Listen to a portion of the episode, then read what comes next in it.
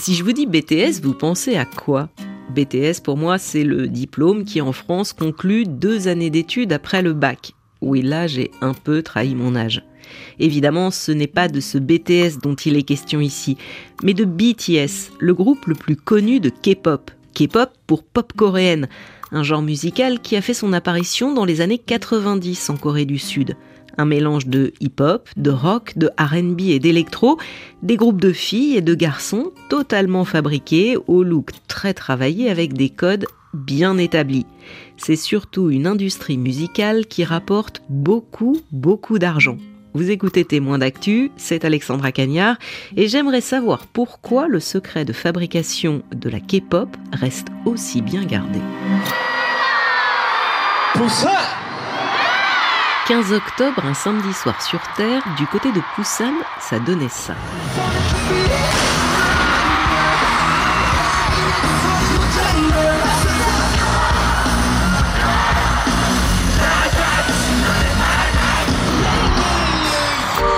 Busan, c'est la seconde plus grande ville de Corée du Sud derrière Séoul, la capitale. Et ce 15 octobre, donc, c'était vraiment l'endroit où il fallait être pour tout fan de K-pop qui se respecte. Tout simplement parce que BTS y donnait un concert géant gratuit. Plus de 50 000 places qui se sont arrachées en quelques secondes seulement.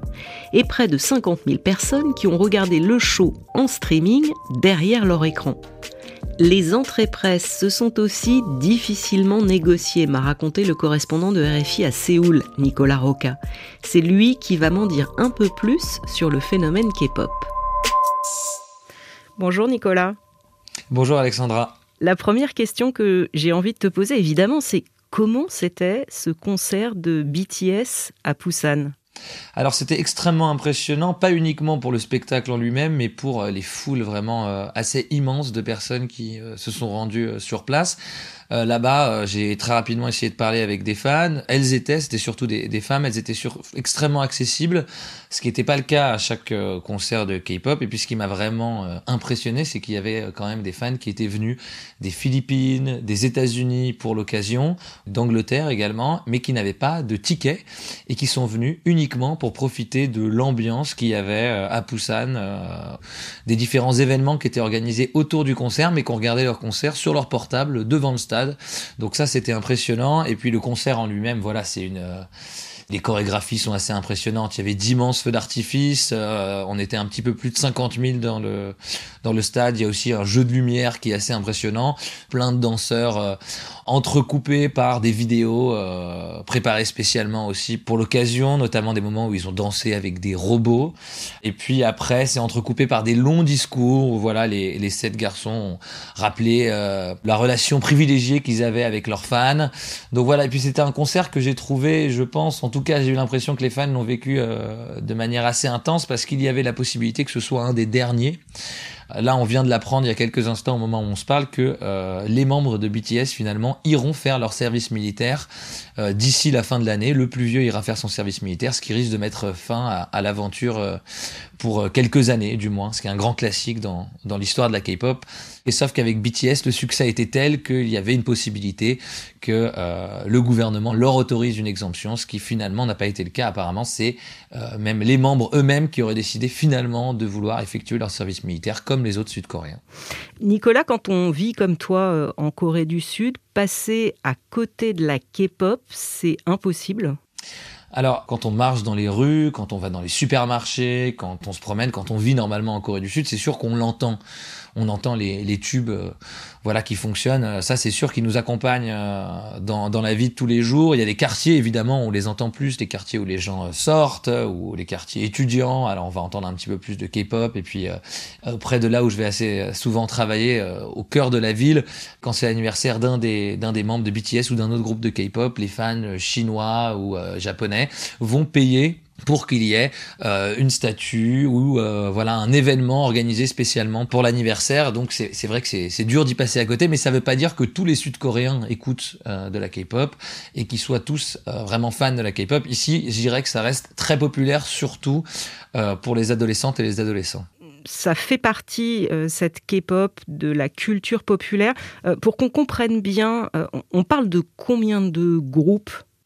Alors c'est difficile de donner un chiffre parce que des groupes, il y en a vraiment des centaines. Après, on peut dire qu'il y en a une petite dizaine qui marchent vraiment extrêmement bien et surtout qui marchent vraiment partout dans le monde. Parce qu'en fait, il y a des groupes qui sont entre guillemets programmés ou destinés à plaire au public sud-coréen, d'autres plutôt au public japonais, euh, d'autres en Chine, d'autres en Asie du Sud-Est, et puis les plus connus, tu as cité BTS, mais il y a aussi euh, Blackpink, il y a aussi euh, Seventeen, et donc ça c'est des groupes vraiment qui sont devenus mondiaux, donc là il y en a quelques-uns, c'est vraiment l'élite de l'élite, puis il y a des groupes qui vont être plus hip-hop, il y en a d'autres qui vont être voilà un petit peu plus pop, avec des influences plus rock, il y a un peu pour tous les goûts.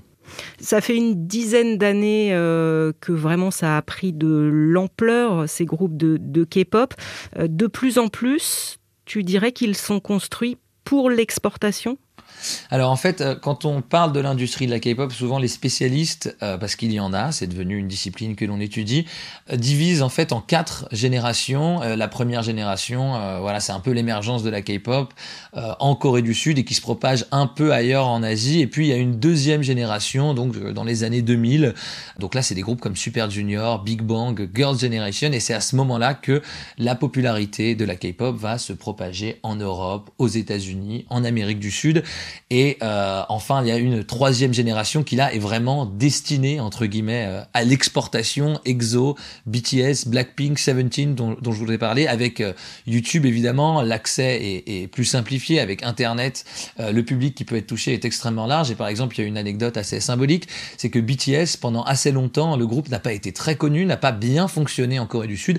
Et c'est finalement une fois que aux États-Unis ça a été un succès énorme, qu'en Europe ça a été un succès énorme, que les Sud-Coréens et les Sud-Coréennes se sont un peu réappropriés le succès de BTS et ont commencé à écouter BTS en se disant ah mais d'accord, je, commence à comprendre pourquoi est-ce que les gens écoutent euh, et que c'est intéressant. Et donc voilà, il y a maintenant une vraie volonté dans la quatrième génération euh, des groupes de K-pop qui, qui, sont en train d'émerger maintenant, de produire du contenu et de cibler des fans exclusivement à l'étranger. Entre guillemets, si ça marche en Corée du Sud, tant mieux, mais l'objectif c'est surtout que ça marche ailleurs parce que malgré tout, la Corée du Sud, ça reste un marché assez limité. Il y a 52 millions euh, d'habitants, alors que évidemment, quand on peut rentrer dans le marché chinois ou américain, c'est des chiffres bien plus important. Euh, ce sont des groupes hein, qui sont euh, montés toutes pièces, des jeunes qui au départ ne se connaissent absolument pas. Euh, toi, tu as récemment décidé d'enquêter sur la fabrication justement de ces groupes. enquêter là-dessus, ça a été facile ou pas? Non, en fait, c'est extrêmement compliqué d'avoir accès euh, aux grands groupes de K-pop et aux grands labels. Parfois, pour rigoler, entre journalistes ici, on compare ça un petit peu à la Corée du Nord, le pays sur lequel on travaille tous et sur lequel on a évidemment euh, aucun accès. Alors, c'est pas aussi extrême, évidemment, mais ça a été très dur parce qu'en fait, le marché euh, de la K-pop, il faut savoir qu'il est dominé par quatre très grosses entités. Avant, c'était trois entités SM Entertainment, YG et GYP Entertainment, et plus récemment, HYBE, l'entreprise du phénomène BTS qui euh, les a rejoints. Et en fait, ces entreprises, elles cultive une culture du secret. C'est elles qui, comme tu l'as dit, en fait, vont euh, faire passer des auditions à des personnes et ensuite vont essayer de mélanger les personnalités avec quelqu'un qui va bien danser, par exemple, un autre qui va être très bon en rap, un autre qui va voilà euh, pouvoir chanter plus euh, de manière un peu plus lyrique entre guillemets. Donc voilà, ils vont composer ces groupes et sauf que avant que ces groupes soient dévoilés au grand public, ils passent par des séances d'entraînement de plusieurs années qui sont extrêmement intenses et les conditions du contrat ne sont pas vraiment reluisante. C'est-à-dire qu'en fait, les stagiaires, comme ils sont appelés, doivent des années au label qui les a signés, et donc les labels les logent, les entraînent, leur donnent des cours d'anglais, de chant, de danse, et eux, en échange, une fois que le groupe fonctionnera, ils doivent donner une grande partie de ce qu'ils gagnent au label. Évidemment, c'est un, contrat qui est assez euh, inégal et donc il y a eu beaucoup de polémiques là-dessus. Voilà, on a montré qu'il y a eu des abus également sur la manière dont ils étaient traités, sur euh, la façon dont ils s'alimentaient, sur les heures d'entraînement.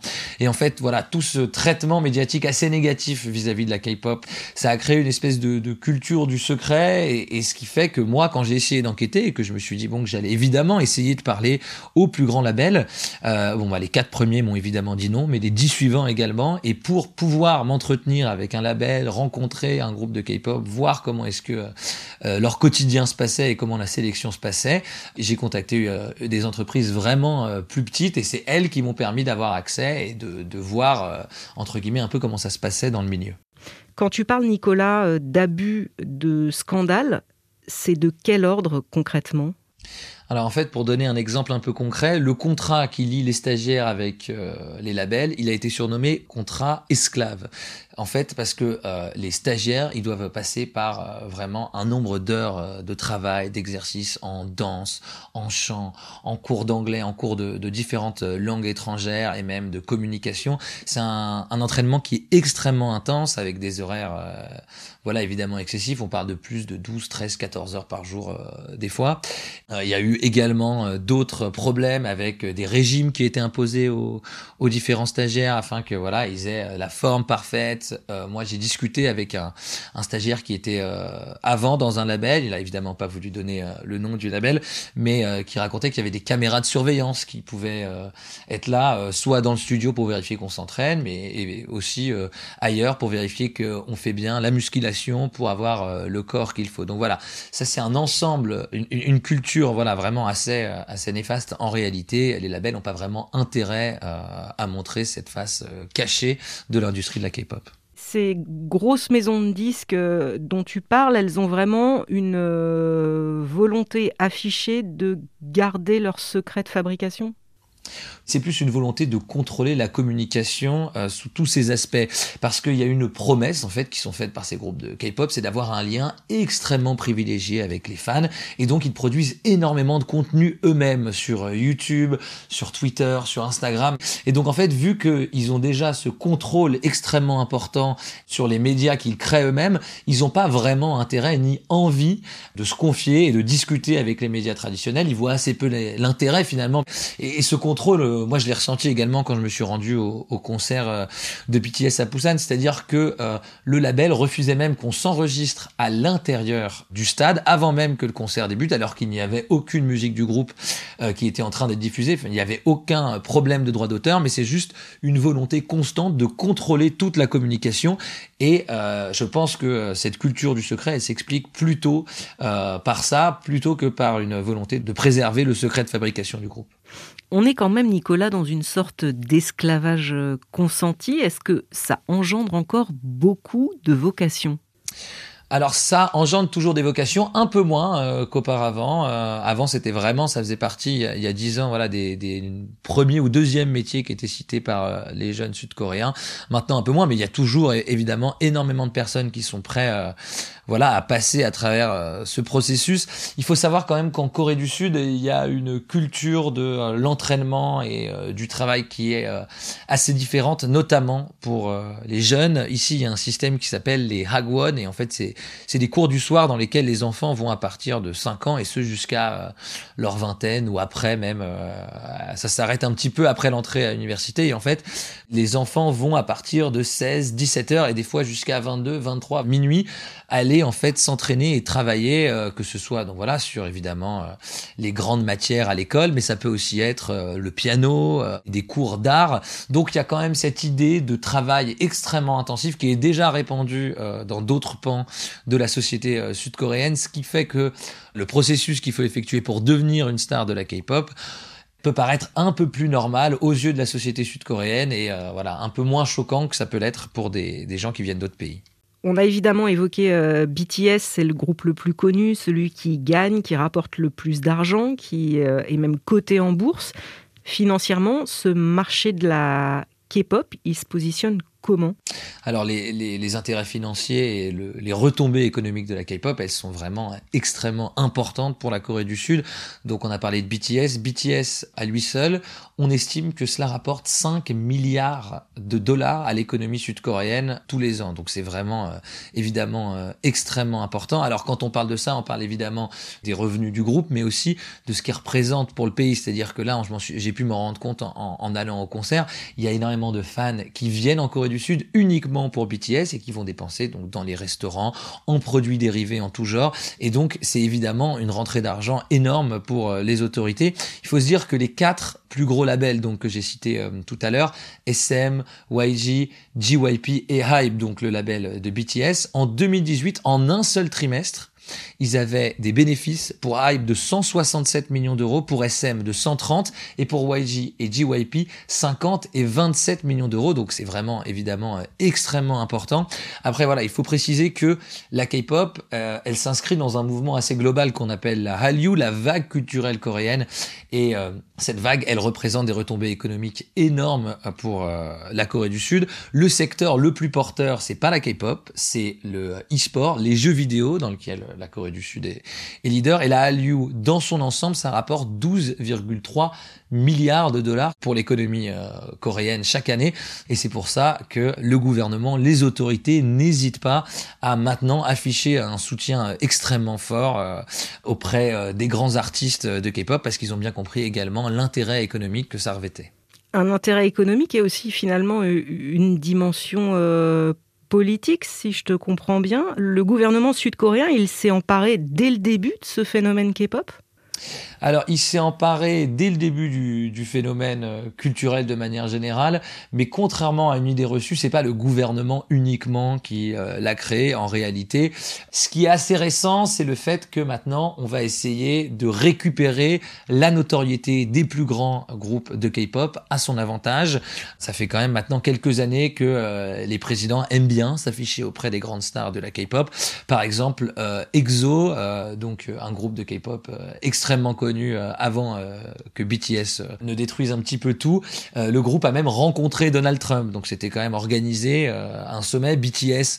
le groupe est allé à la Maison Blanche, s'est rendu aux Nations Unies pour parler de la Corée. Et puis là, l'exemple peut-être le plus parlant de cette volonté de récupération politique de la part des autorités sud-coréennes, c'est que les membres de BTS étaient désignés ambassadeurs de la candidature de la ville de Busan à l'exposition universelle 2030 et c'est pour ça qu'il y a eu ce concert gratuit dans lequel euh, je me suis rendu, l'objectif c'était de promouvoir la candidature. Et donc en fait les autorités ont très bien compris que l'image extrêmement positive de ces groupes de K-pop à travers le monde, c'était un outil de soft power euh, extrêmement important et qu'ils avaient envie de l'intégrer à leur agenda politique. Et le fait est, c'est qu'ils le font avec euh, plus ou moins de réussite. C'est pas extrêmement subtil, c'est assez clair euh, que c'est de la récupération politique, mais en même temps, euh, ça fonctionne. Là, il y avait des dizaines de milliers de, personnes qui ont entendu parler de la candidature de Poussan à l'exposition universelle, de la voix des stars de, BTS en personne, et puis il y en avait des millions, des dizaines de millions à travers le monde qui en ont entendu parler. Donc évidemment, c'est un pouvoir extrêmement important et c'est très intéressant pour les, les politiciens sud-coréens d'utiliser à leur avantage euh, la notoriété des groupes de K-pop. Merci beaucoup Nicolas pour cet éclairage. On pourrait en dire encore beaucoup, notamment sur euh, l'industrie des fans. Ça pourra faire éventuellement l'objet d'un nouvel épisode. Bonne fin de journée. Merci Alexandra, bonne fin de journée à toi. Et si vous avez envie d'en savoir encore un peu plus sur la fabrication de ces groupes de K-pop, n'hésitez pas à aller écouter le grand reportage de Nicolas Roca sur le site de RFI. Il est disponible également en podcast comme témoin d'actu. Je vous dis à très vite.